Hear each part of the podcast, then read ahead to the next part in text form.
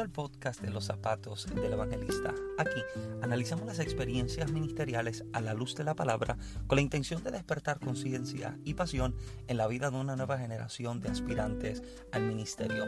Mi nombre es Michael Santiago y les doy la bienvenida. Contento de que puedas formar parte de un nuevo episodio y que puedas conectarte una vez más. De verdad que le agradezco por ser parte eh, de la fiel audiencia que nos escucha cada lunes, miércoles y sábado en cada uno de los episodios nuevos que compartimos a través de esta plataforma. Pido a Dios que haya sido bendecido con cada uno de los temas anteriores y que Dios active y despierte en ti ese, ese depósito divino que desde la eternidad entregó en tu espíritu. Bueno, como bien has leído en la descripción del título de este episodio, hoy voy a estar hablando acerca de las oportunidades, específicamente con el tema oportunidades. Em, ya que recuerdo em, cuando, cuando llegué a Massachusetts, yo apenas tenía unos 17 años.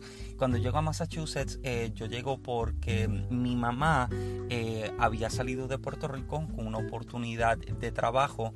Eh, mi mamá sale primero y poco menos de un año, algunos meses después de su salida, eh, nos mandó a buscar cuando salimos a, los Estados Unidos. Fue entonces eh, en Massachusetts específicamente que Dios comenzó a acelerarme hacia el ministerio, comenzó a, abrirme puertas, a presentarme oportunidades y poco a poco comencé a darme a conocer y viajar a predicar la palabra. Eh, fue algo bastante rápido lo que Dios comenzó a hacer en el poco tiempo que estuve viviendo en Massachusetts, ya que específicamente recuerdo haber llegado a Massachusetts en el mes de diciembre y en el mes de marzo ya yo estaba predicando.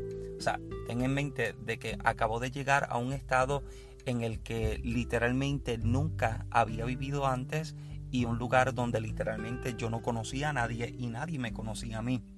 Yo era nuevo completamente en este estado y en cuanto a la vida ministerial también era nuevo a esto porque fue en Massachusetts donde yo llego eh, quizás con, con experiencias, eh, con la experiencia de la vida cristiana en Puerto Rico, llego a un lugar completamente diferente.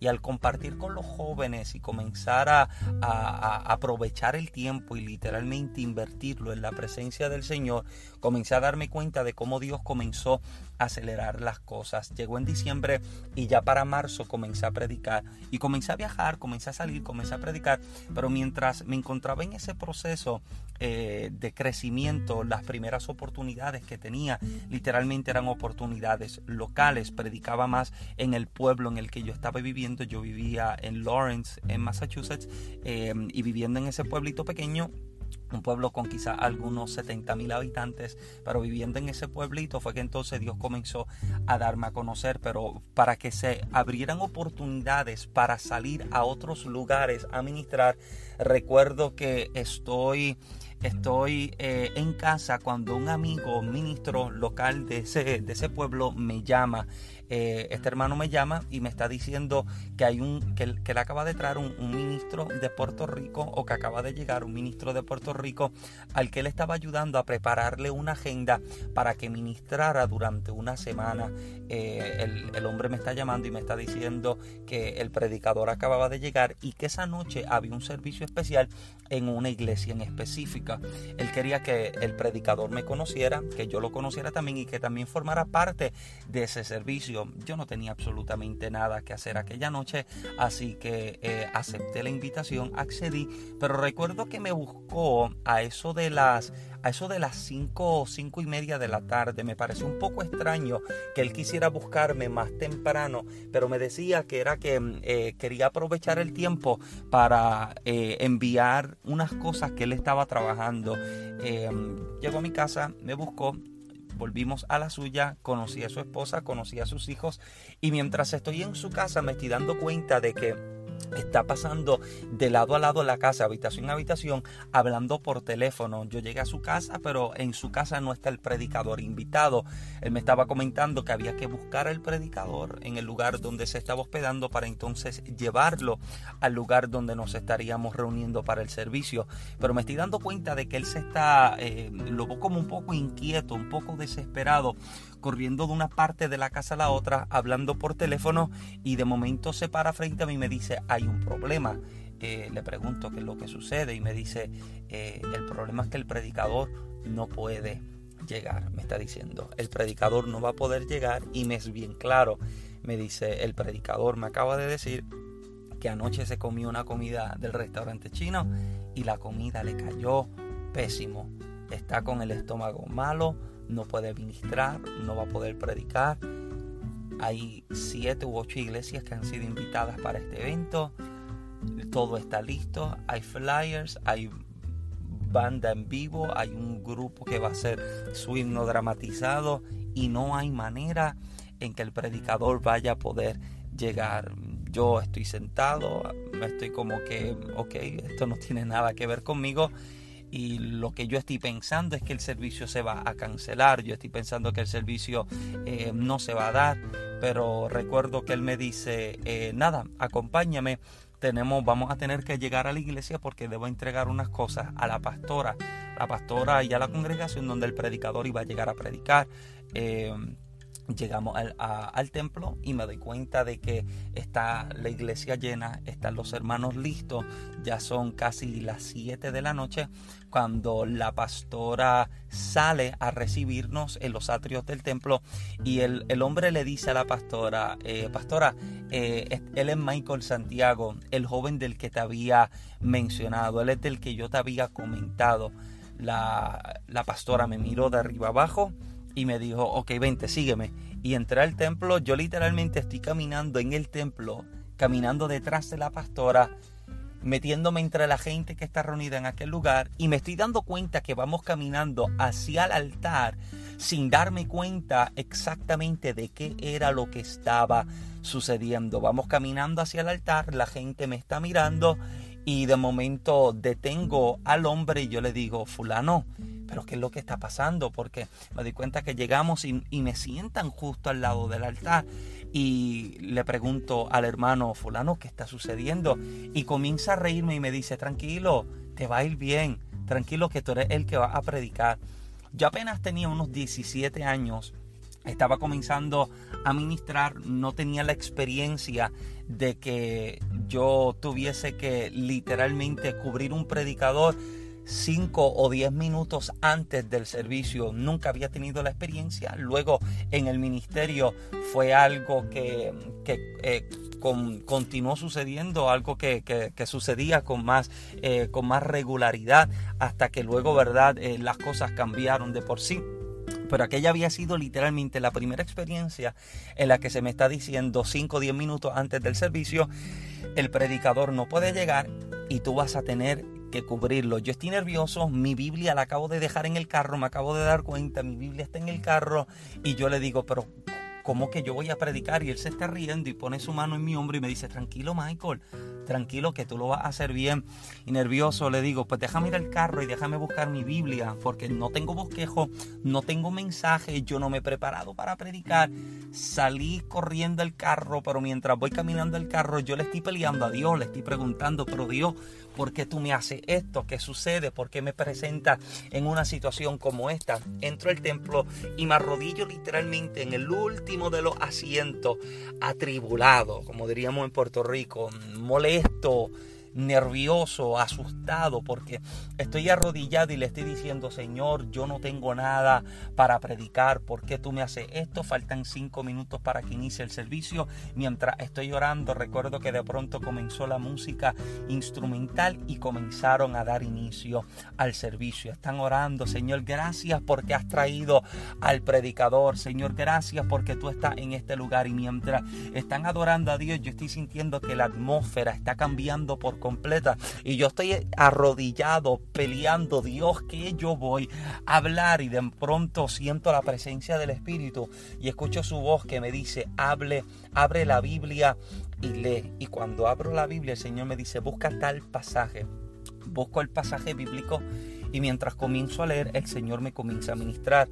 Recuerdo haber tenido un pequeño papel y una, un, bolígrafo y comencé a notar unas cosas que al momento Dios comenzó a hablarme. Son de estas experiencias donde tú sabes que Dios está porque sin planificación alguna Dios comienza a hablarte y a mostrarte ciertas situaciones que tú desconocías eh, para que entiendas que Él es el que está en en control. Y mientras el Señor me está mostrando esta situación, termino, anoto mis cosas, me pongo de pie, terminaron de cantar, hicieron su himno eh, dramatizado, adoraron, Dios se manifestó y de pronto me presentaron y con nosotros el evangelista Michael Santiago. Nervioso, gago, las manos tembluscas, me para al frente, me acaban de tomar por sorpresa, estoy literalmente comenzando a darme a conocer como predicador, pero recuerdo que en cuestión de un instante, en cuestión de un instante, todo el nerviosismo desapareció, toda preocupación desapareció, comencé a fluir de manera natural y comencé a predicar la palabra. Recuerdo que mientras estoy ministrando la palabra, em, hay una familia, recuerdo que está sentada a mi, lado, a mi lado derecho, hay una familia de algunas, son cuatro personas que están sentados juntas, son tres, tres damas y un, un, joven, un niño, están sentados a mi lado derecho y mientras estoy ministrando el Señor comienza a hablarme acerca de esa familia. Y hay unas cosas que Dios comienza a mostrarme acerca de su casa y acerca de su familia y les comienzo a ministrar lo que el Señor me está diciendo y lo que Dios me está mostrando.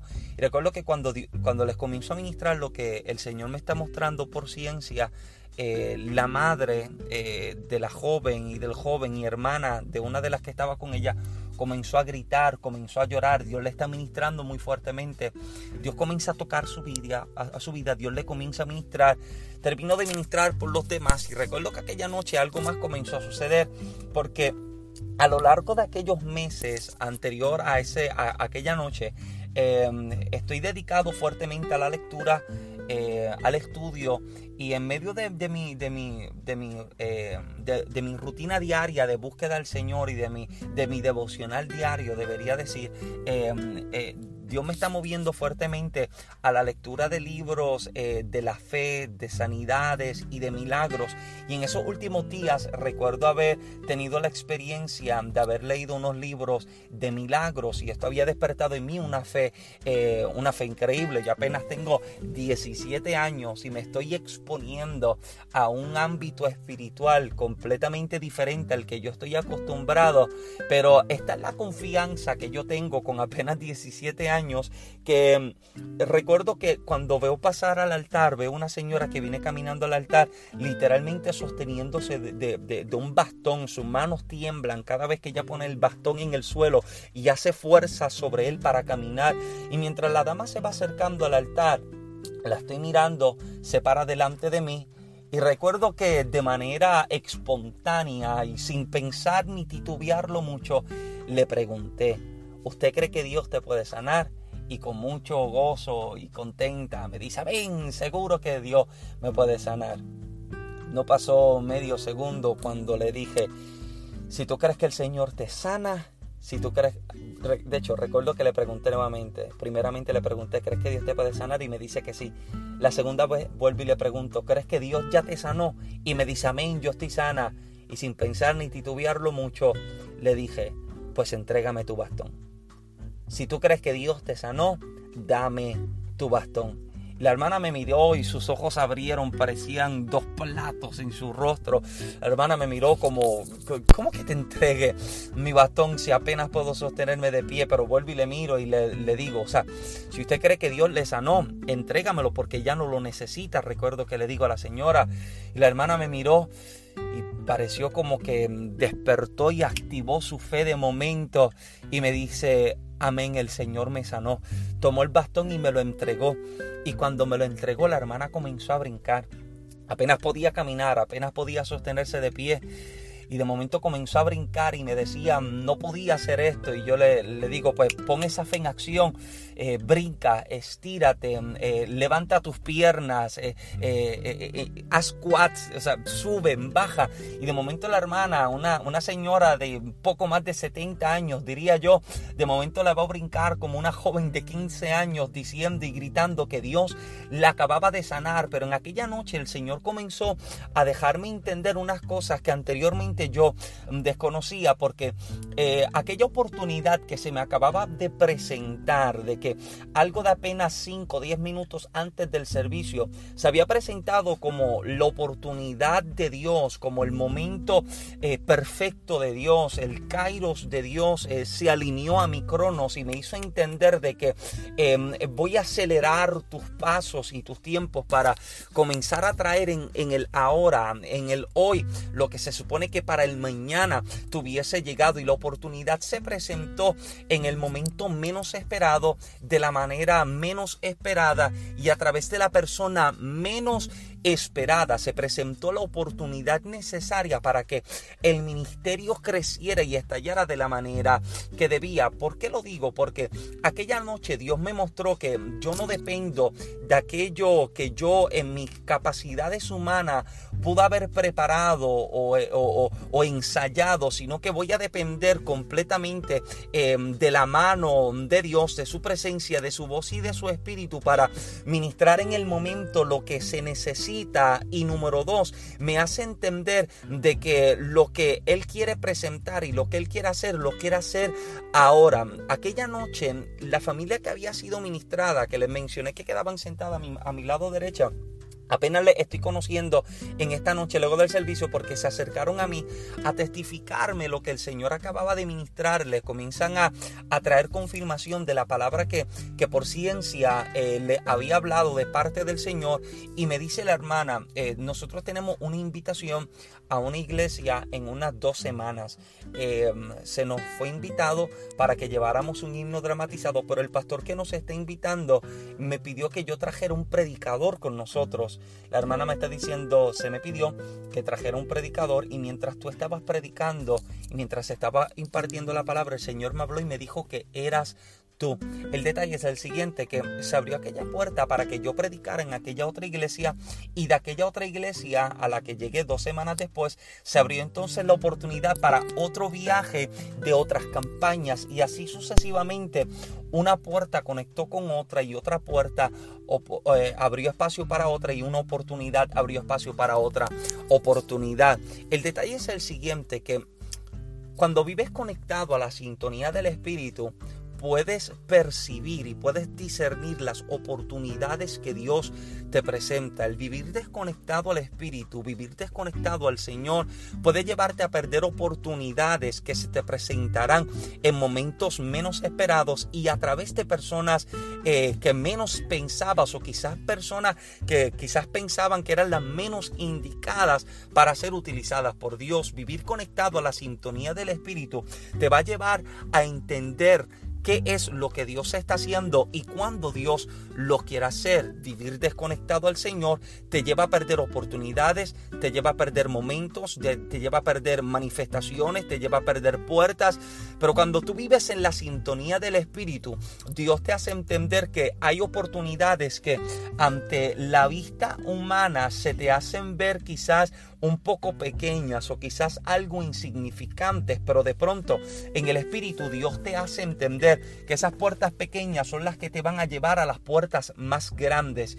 Si yo rechazo las oportunidades pequeñas porque me parece como algo insignificante o quizás me parece como algo en pasajero, perderé entonces la mayor oportunidad que Dios me tenía para una manifestación o una oportunidad de grandeza. Debemos aprender a observar las oportunidades oportunidades que Dios nos presenta y siempre aceptarlas. Escúcheme bien, aquellos que están aspirando al ministerio, personas que están comenzando literalmente están en el inicio de su ministerio. Quizás las oportunidades que Dios te está presentando hoy es un servicio en una marquesina. Escúchame bien, quizás la oportunidad que hoy se te está presentando es el servicio en una casa. Lo mejor es la oportunidad que se, está, que se te está presentando es un culto en una cancha, un culto en un parque. Pero esta es la oportunidad que Dios se está preparando y el escenario que Dios está diseñando específicamente para llevarte a tu lugar de destino. Si echas a perder esta oportunidad,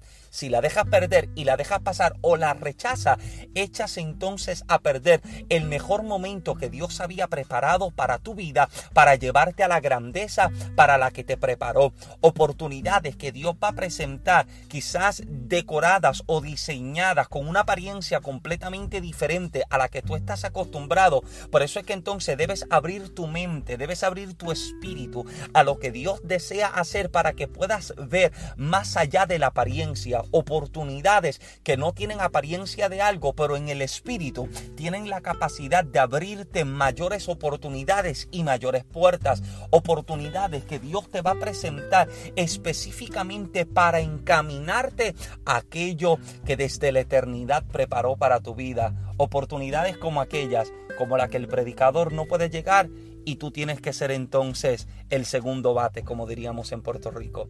Oportunidades como la que cinco minutos antes del culto se te presenten con la emergencia de que hay un problema, no puede llegar el predicador, vas a tener que hacerlo tú.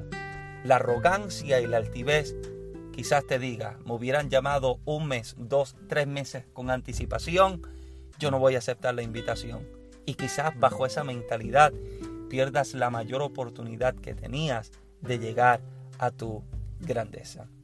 Bueno, si este episodio ha sido de bendición a tu vida, te invito a que lo compartas con tu grupo de jóvenes, líderes, ministros y predicadores para que de igual forma también puedan ser bendecidos con este material. Sabes que puedes escuchar cada uno de los episodios del podcast en los zapatos del evangelista cada lunes, miércoles y sábado a través de las diferentes plataformas digitales donde consumes podcast. Puedes escucharlo en Apple Podcast, Google Podcast, Breaker, Pocket Cast, Spotify, Anchor, entre otros más. Casi 10 diferentes eh, aplicaciones digitales donde puedes consumir el podcast. A mí me puedes encontrar siempre en las plataformas de las redes sociales de Facebook e Instagram como Michael Santiago y en YouTube encontrar el canal mío y el de mi esposa Michael en Genesis Blogs, un canal bastante variado donde estamos trabajando para presentarles material eh, edificante, ayudarte ayudar a nuevos ministros, nuevos escritores, nuevos emprendedores,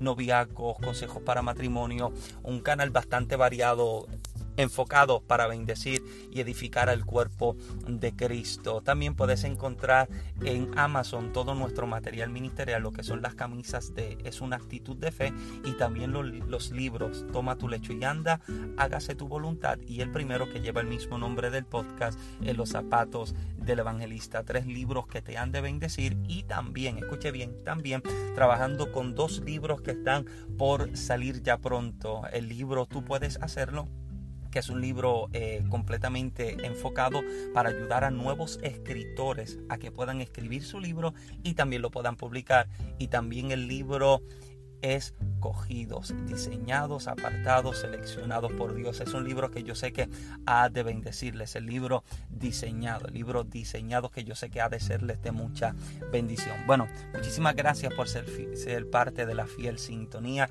Pido al Eterno que te bendiga con lo mejor. Mi nombre es Michael Santiago. Muchas bendiciones.